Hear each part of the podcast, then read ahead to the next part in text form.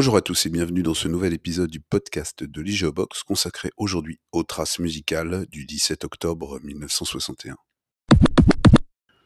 Le 8 janvier 1961, les Français approuvent par référendum l'autodétermination des populations algériennes, ce qui laisse entrevoir la sortie d'un conflit qui dure depuis sept ans déjà.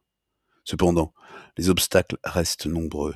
Les partisans de l'Algérie française se radicalisent et fondent l'organisation de l'armée secrète, dont la stratégie jusqu'au boutiste déclenche une violence aveugle. Le 22 avril, la tentative de putsch des généraux à Alger provoque la stupeur. En mai, s'ouvrent à Évian les négociations officielles entre la France et le gouvernement provisoire de la République algérienne. Dans le même temps, la guerre se poursuit et des discussions achoppent le mois suivant sur le statut du Sahara, entraînant une recrudescence des violences sur le territoire métropolitain.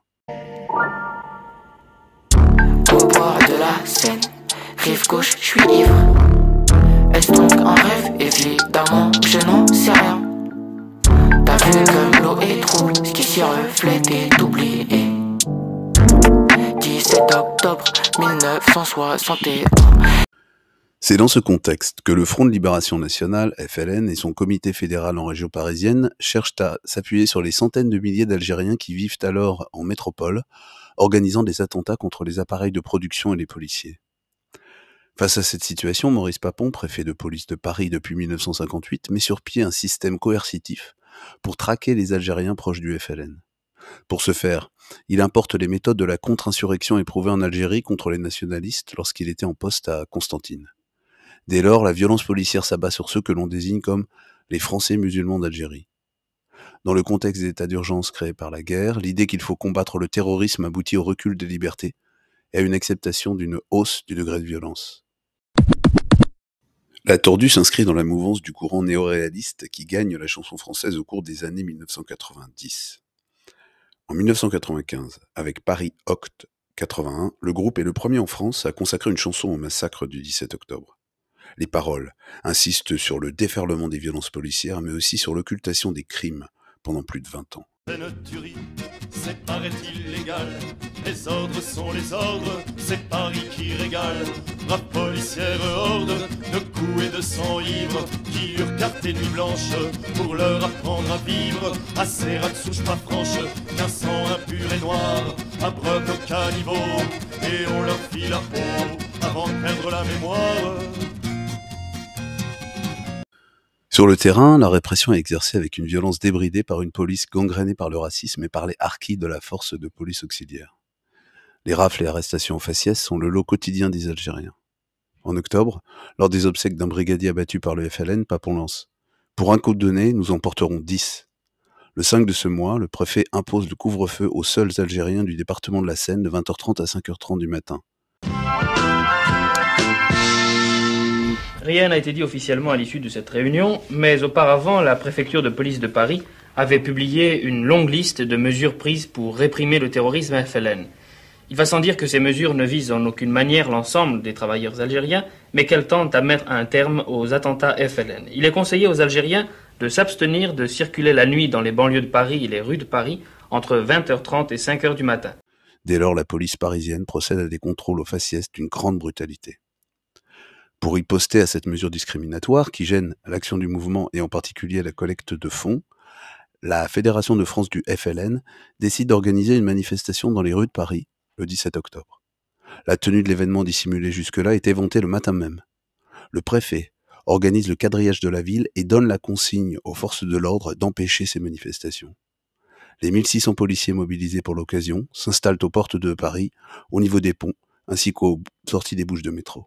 Ils se dirigent vers la ville. Ils sont venus des bidonvilles. Saint-Denis, Gennevilliers, Nanterre. Enfants, vieillards, familles entières, et par centaines et par milliers, ils sont venus manifester. C'est au couvre-feu de Papon que sans violence ils disent non. Le soir venu, aux alentours de 18h, environ 30 000 Algériens se dirigent vers les beaux quartiers parisiens depuis les banlieues industrielles où la plupart d'entre eux habitent. Ils marchent en soutien à l'indépendance de l'Algérie et pour protester contre le couvre-feu. Il s'agit d'une démonstration de masse pacifique, rassemblant hommes, femmes et enfants. Dès l'arrivée des manifestants, les forces de l'ordre procèdent à l'arrestation de 11 500 personnes, embarqués dans des camions de police puis dans des bus de la RATP pour être conduits dans des lieux de détention comme le centre d'identification de Vincennes, le parc d'exposition de la Porte de Versailles ou le gymnase Coubertin. Sur place, les coups pleuvent sur les Algériens. Le cortège venu de l'ouest doit prendre la direction des Champs-Élysées, mais au moment de traverser le pont de Neuilly, les manifestants tombent sur des cordons policiers qui entendent empêcher l'accès à Paris. La police, armée de fusils, de pistolets mitrailleurs, de matraques, les redoutables bidules, frappe, tire sur la foule et jette les corps des victimes assommées ou les cadavres dans la Seine. La violence dure tout au long de la nuit, semble répondre à un mot d'ordre général. Les camps s'observent et se dévisagent. Un silence de mort s'installe entre les deux rivages. Puis une voix se lève, scande le couvre-feu. Et ouvre le feu. La première ligne s'écroule et commence la chasse à l'homme. Je prends mes jambes à mon cou comme un pur sang, je galope. Mais le pont est cerné, nous sommes bernés. Dans une prison sur pilotis, nous sommes enfermés. Pas une, pas deux, mais une dizaine de matraques viennent me défoncer le crâne et mes os craquent sous mon anorak. Nous venons d'entendre le morceau 17 octobre 1961 du rappeur Medine. L'artiste y propose une description au scalpel des événements. Il y retrace le parcours d'un autochtone, entre guillemets, qui quitte l'Algérie française pour mourir sous les coups d'un policier.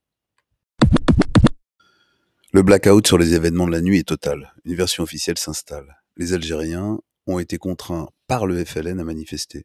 Certains ont tiré des coups de feu et la police a été obligée de riposter. Mensonge. 20 à 25 000, semble-t-il, regroupés dans différents secteurs, suivant les mots d'ordre du FLN, pour manifester leur opposition aux mesures prises récemment par les autorités à leur encontre. Crise hostile, slogan FLN, voitures malmenées, retournées. Très vite, les heurts deviennent inévitables. Des coups de feu claquent chez les manifestants. Les forces de l'ordre ripostent. C'est le scénario dramatique. Bilan, deux tués, Soulignons toutefois que personne dans le service d'ordre n'a été blessé par balle. Voilà où on en était au lever du jour. Un communiqué de presse diffusé au cours de la nuit reconnaît trois morts. Mensonge encore. Ce sont en réalité des dizaines de victimes qui sont à déplorer. Octobre 61, l'État français assassine. Sur les quais de Seine, rien de sourire, reste assis Octobre 61, un jour de pluie sous le sang a coulé. Un jour la police de Paris a couru pour tuer. 7 octobre 61, rappelle-toi bien Il n'y a pas si longtemps dans ce pays on noyait l'Algérien. C'est d'abord l'incertitude qui plane autour des événements. La censure exerce un contrôle puissant sur la presse, même si les premiers témoignages surgissent. Au fil des jours, c'est la scène qui témoigne. On y retrouve des corps d'Algériens, pieds et poings liés. Les actions justice achoppent, en raison notamment des lois d'amnistie adoptées lors des accords d'Évian. De la sorte, l'événement est invisibilisé et ne survit qu'à l'état de rumeur. Moins d'un an après les faits, Katabiassine écrit un poème intitulé Dans la gueule du loup. En 18 vers libres adressés au peuple français, l'auteur rappelle qu'en dépit des efforts des autorités françaises pour invisibiliser l'événement, il a été vu, et même photographié par Elie Kagan. On ne peut l'occulter. Le titre du poème résonne aussi comme un reproche adressé aux responsables de la Fédération de France du FLN et aux organisateurs qui auraient jeté les manifestants dans la gueule du loup. En 1998, les têtes raides donnent au mot fort du poète l'écran musical qu'il méritait. Peuple français, tu as tout vu. Oui, tout vu de tes propres yeux. Tu as vu notre sang couler.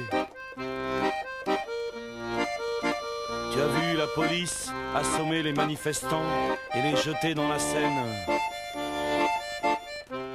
La Seine rougissante. Dans 17-10-61, la chanteuse Yeli Yeli revient sur la difficulté à témoigner, à parler, qu'on soit empêché par la censure ou que l'on préfère détourner le regard.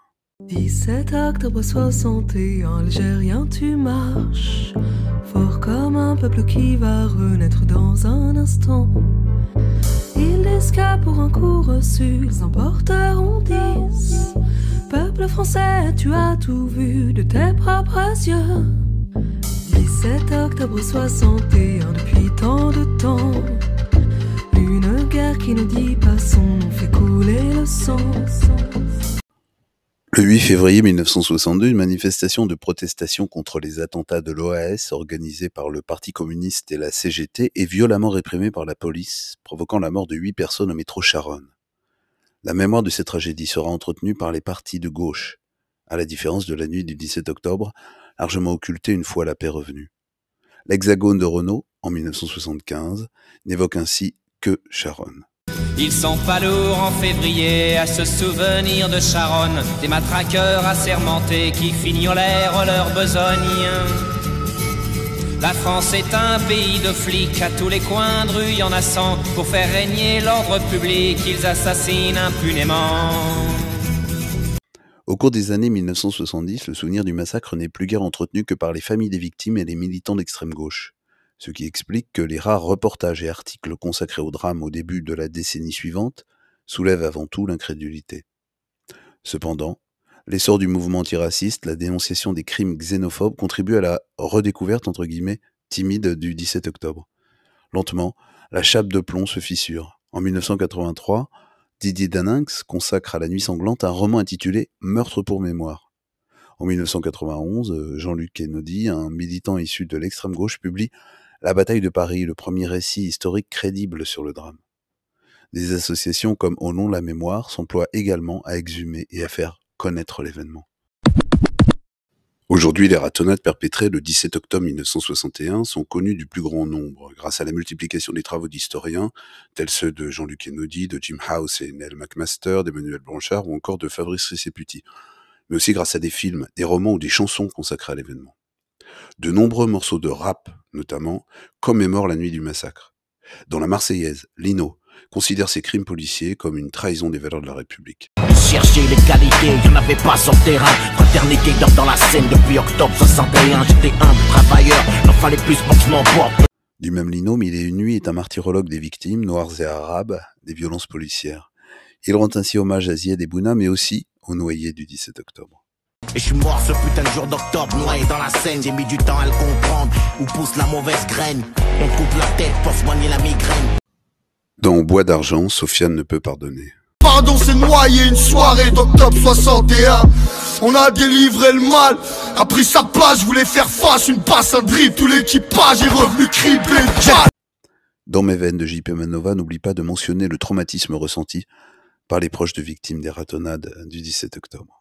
Paris, c'est sortir le grand jeu dans un logement trop mince. C'est le jeune de banlieue contrôlé par le flic de province. Paris, c'est aussi la peine d'un bonhomme parlant des siens, parti noyé dans la Seine en octobre 61. Nom, prénom, identité de la rumeur dresse un parallèle entre les crimes du 17 octobre et la perpétuation des pratiques policières racistes, qu'il s'agisse du délit de faciès ou des bavures. Le groupe pointe également l'hypocrisie de commémoration officielle alors que les autorités françaises s'accommodent de pratiques discriminatoires persistantes. Comment rester sobre? Je suis sombre comme un soir du 17 octobre. Triste événement sanglant, déjà quarantenaire. Gardez vos plaques et vos bougies d'anniversaire. Et où on brûle la vie et qui nous pousse à le faire? Regarde-moi dans les yeux. Le frère est dissuasif comme une arme à feu. Écoute, on a prévu d'acheter mon silence avec les ballons de foot de l'équipe de France. Le punk n'est pas en reste avec deux morceaux consacrés au massacre. Ce sont d'abord les Stiff Little Singers, un groupe de punk rock irlandais qui dépeignent avec force les événements, insistant sur la préméditation des crimes et la difficulté à témoigner dans When the Stars Fall from the Sky. Ils chantent. À la mi-octobre 61, la police française cherchait à s'amuser, abattant les Algériens, cassant des têtes à travers toute la ville. Pourtant personne n'a vu, personne ne sait, personne n'a osé dire la vérité. 200 morts devinrent deux victimes. Balancés dans la rivière, les témoins jetés à terre. October 61,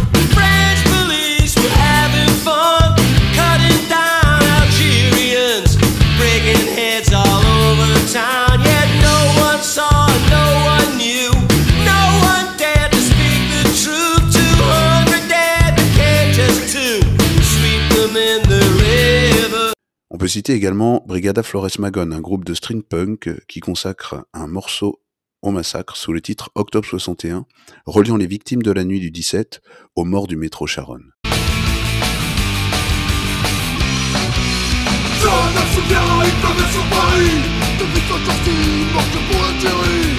as vu les corps flotter dans la Seine Nuit de Vive le FLN Pour lâcher